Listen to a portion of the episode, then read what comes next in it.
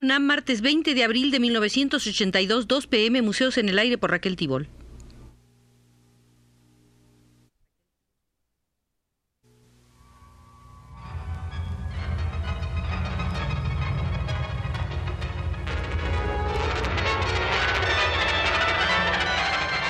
Museos en el Aire.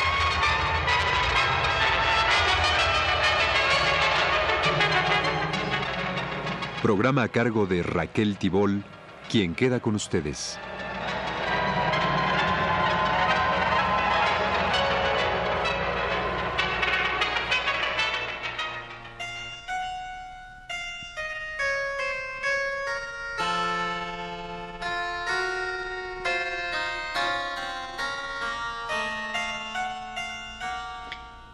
Regresaremos hoy al Museo de los Museos para visitar la sala de agresiones y robos, violencias y malos manejos. La cara fea del tráfico artístico. En abril de 1978, un individuo entró en la Galería Nacional de Arte de Londres y destrozó una obra maestra de la pintura europea, La Adoración del Becerro de Oro de Nicolas Poussin. La pintura quedó hecha trizas y expertos de firmas tales como Sotheby's, la principal casa de remates de obras de arte de todo el mundo, se mostraron renuentes a dar una tasación oficial del cuadro, pues obras de arte de esta categoría rara vez salen a la venta. Pero un experto se atrevió a manifestar. Debe valer mucho más de dos millones de libras esterlinas. Un escolar británico presenció el acto de vandalismo. Se trataba de Tracy O'Mara, de 15 años de edad, de Worcester, y su relato fue así. Un hombre saltó sobre la soga tendida frente a los cuadros. Se estiró hacia uno de ellos y le clavó un cuchillo. Después hizo un tajo hacia abajo con el cuchillo y con la otra mano rasgó totalmente el cuadro tirándolo después al piso. Al principio no podía creer lo que estaba viendo, dijo Tracy O'Mara, y estaba bastante asustado. El cuadro quedó en verdad muy dañado y roto en varios pedazos. Poussin, como ustedes recuerdan, nació cerca de París en 1594 y falleció en Roma en 1665. Actualmente se le considera el más grande pintor francés del siglo XVII. Fundó la Escuela Clásica de Pintura, tratando temas de la antigüedad de modo pastoril y poético. En sus mejores expresiones alcanzó resultados de monumental sencillez y quietud. La pintura destrozada representaba la escena bíblica de los hebreos danzando en torno al becerro de oro cuando llega Moisés con las tablas de los diez mandamientos y rechaza tal idolatría. La Galería Nacional de Londres había comprado el cuadro a un coleccionista privado en 1945 por solo 10.000 libras esterlinas. Al mismo tiempo compró otros ocho cuadros de Poussin, desde entonces los precios de esas obras maestras se elevaron en forma considerable. ¿Quién provocó la destrucción de la adoración del becerro de oro? Un joven italiano, Salvatore Borsi, de 27 años de edad. El cuadro fue realizado hacia 1635 y estaba considerado el más importante, mayor y espléndido de la importante colección Poussin de la National Gallery.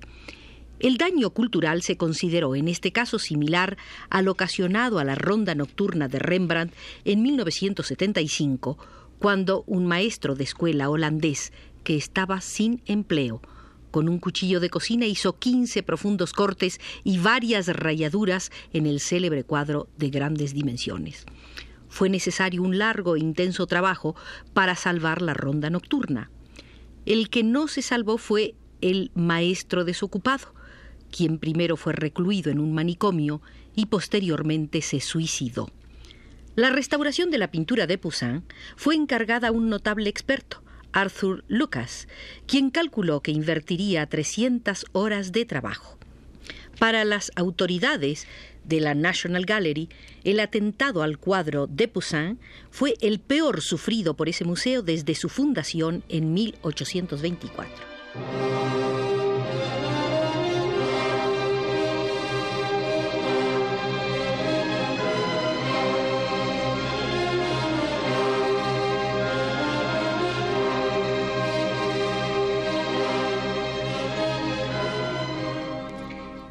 Siempre los originales son los mejores. Tal ha ocurrido con un cuadro de Canaletto, una vista de una mole londinense. Varios especialistas han coincidido en que la copia o falsificación es mejor que el original. Este, es decir, el original, lo tiene un rico tejano. La copia mejorada la posee un museo veneciano. La pintura fue hecha por Canaletto durante una visita que realizó a Inglaterra en 1712. Está considerada como una de sus obras maestras y fue valuada en 9 millones de dólares. En un orden semejante de cosas, en agosto de 1978, dos eminentes historiadores del arte de la Gran Bretaña aseguraron que unos 20 óleos, dibujos y bocetos que se creían eran obra de John Constable, uno de los mayores paisajistas ingleses, se debían a la mano de Lionel, uno de los hijos del pintor. Esta afirmación la hicieron Leslie Paris, adjunto de la prestigiosa Tate Gallery de Londres, y Ian Fleming Williams, historiador del arte de la misma institución. Un vocero de la Tate completó la bomba al precisar que las obras en cuestión se hallan en importantes colecciones de los Estados Unidos, Alemania Federal y la propia Gran Bretaña. El hallazgo, puede suponerse, obligaría a la reconsideración de muchas obras de Constable, centenares quizás, pues este artista británico es uno de los más imitados y falsificados. Hugh Leggett prominente comerciante de arte londinense que ayudó a los historiadores en su investigación de varios años, dijo, La confusión entre John y Lionel no es sino la punta visible del témpano y tomará muchos años resolver el enigma. Constable tuvo tres hijos más que se dedicaron a la pintura, John, Charles y Alfred. Alfred escribió en una oportunidad que consideraba su estilo demasiado similar al de su padre. El influyente Hugh Leggett añadió, Hace tiempo que Lionel merece que se le considere un artista. La Tate Gallery no perdió el tiempo y luego luego le atribuyó dos de las pinturas de su colección de Constable a Lionel. Las otras pinturas atribuidas ahora a Lionel se encuentran en el Museo de Arte de Filadelfia, en el Centro Mellon de Arte Británico de la Universidad de Yale, en el Museo de Arte Fogg de la Universidad de Harvard, en el Museo de Arte de la Universidad de Smith, en el Museo Estatal de Berlín, en la Kunsthaus de Múnich, en el Museo Ashmolean de Oxford. Constable padre nació en 1776 y falleció en 1837. Lionel, su cuarto hijo, y a quien se consideraba desde hace mucho un buen artista con propia valía, nació en 1828 y abandonó el pincel alrededor de 1852 para dedicarse a lo que entonces era un arte nuevo, la fotografía. Los expertos de la Tate Gallery basaron sus averiguaciones en las sutiles diferencias de estilo entre Lionel y su padre. Lionel aplicaba la pintura más delgada y pintaba las nubes de modo distinto. Tenía predilección por los cielos rosados y malvas y carecía de sensibilidad y comprensión para la estructura.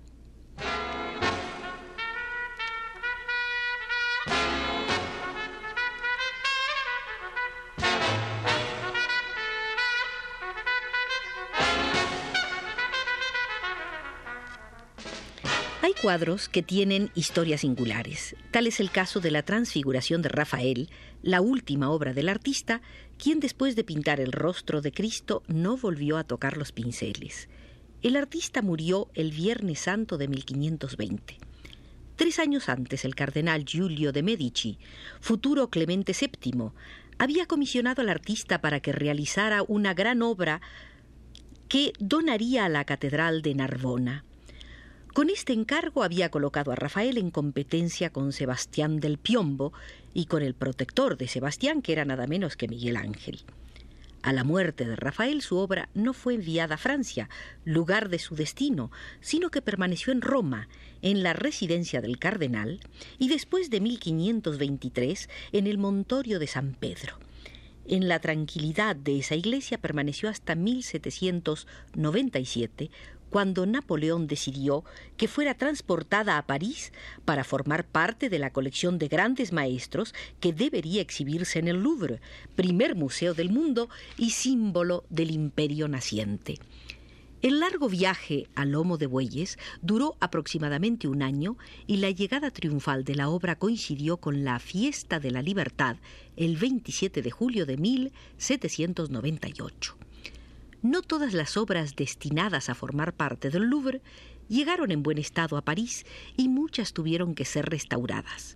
Esto ocurrió con la Madonna de Folingo y con la coronación de la Virgen de Rafael, que sufrieron la transformación de los colores frescos. Debido a las grandes dimensiones de la transfiguración, la tela no fue sometida a restauración de inmediato. Los franceses la limpiaron y la barnizaron. Con el tiempo la pintura sufrió grandes daños, agravados por el trabajo del barniz sobre los pigmentos. Por ejemplo, los verdes se volvieron azules.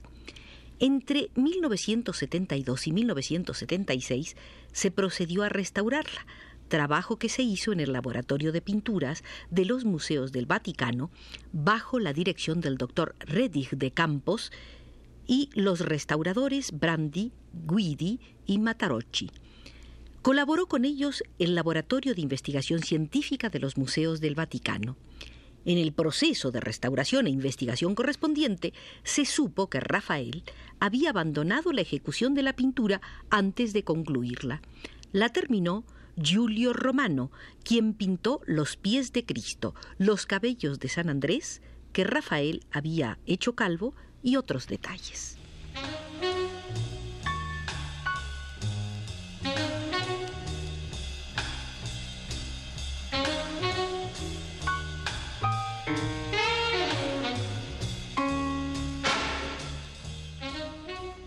Recientemente el Museo Metropolitano de Nueva York vivió una enorme conmoción.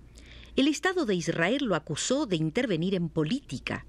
El alcalde de Nueva York, Edward Koch, acusó a sus directivos de sufrir de alucinaciones políticas.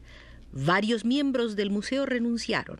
El Consejo de la Ciudad de Nueva York estuvo a punto de quitarle el subsidio de 10.6 millones de dólares, que equivale al 23% del presupuesto del museo. La causa de todo el conflicto fue que el museo, después de cuatro años y medio de negociaciones, se negó a auspiciar una exposición de tesoros arqueológicos israelíes entre los que se contaban los pergaminos del Mar Muerto. Esta negativa sensibilizó a la comunidad judía de Nueva York, la cual da un fuerte apoyo a las instituciones culturales, incluido el Metropolitan, y considera cualquier rechazo hacia Israel como una afrenta personal. El Metropolitan dijo que no podía ser el auspiciante directo de la muestra, puesto que mucho de lo expuesto provenía del ex Museo Rockefeller situado en el este de Jerusalén, reconocido por el Metropolitan como territorio en disputa. Hacer la exposición sería entrar en política e involucraba un alto riesgo de seguridad. El Metropolitan puso como condición para presentar los objetos que el auspicio lo hiciera el Instituto Smithsoniano, que opera con fondos federales. William Macomber, presidente del Metropolitan y exfuncionario del Departamento de Estado en Jordania y Turquía, dijo que si el Metropolitan auspiciaba la muestra en forma directa, estaría haciendo política exterior. Al consultar a personas experimentadas de nuestro directorio, entendimos que no podíamos tener una exposición israelí constituida en su mayor parte por objetos provenientes de territorios en disputa, dijo Macomber. Sus palabras provocaron ataques por parte de Israel. Funcionarios de su gobierno afirmaron que solo una pequeña parte de la muestra propuesta provenía de la ocupada Cisjordania. También el alcalde Koch pro-israelí declarado, le escribió a Douglas Dillon, presidente del Metropolitan, acusando al museo de ser injusto con Israel y de subordinar decisiones del museo a alucinaciones políticas y temores basados en conjeturas sobre represalias terroristas el alcalde Koch, que permanentemente acusa a las Naciones Unidas por sus votos anti-israelíes, declaró que no podía quedarse cruzado de brazos si el Metropolitan iba a guiarse por decisiones políticas, especialmente porque la ciudad de Nueva York da apoyo financiero al museo, dijo textualmente. Fuentes del municipio de Nueva York comentaron que Cohen se disgustó más al enterarse de que uno de los posibles motivos para la decisión del Metropolitan era que al auspiciar una muestra israelí como la planteada, pondría en peligro las acciones arqueológicas del museo en países árabes. El museo negó esta aseveración. De todas formas, Dillon tuvo que disculparse ante el alcalde, pues el museo está ubicado en terrenos municipales exentos de impuestos. Y terminaba diciendo Dillon en su disculpa, las decisiones culturales no deben ser politizadas. La exposición de objetos israelíes se presentará por fin en el Metropolitan a principios de 1984.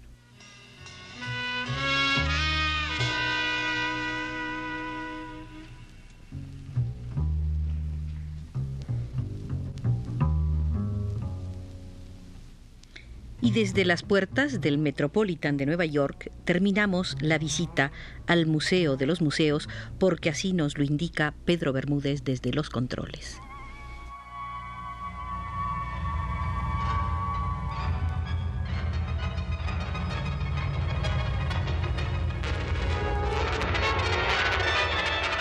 Este fue Museos en el Aire.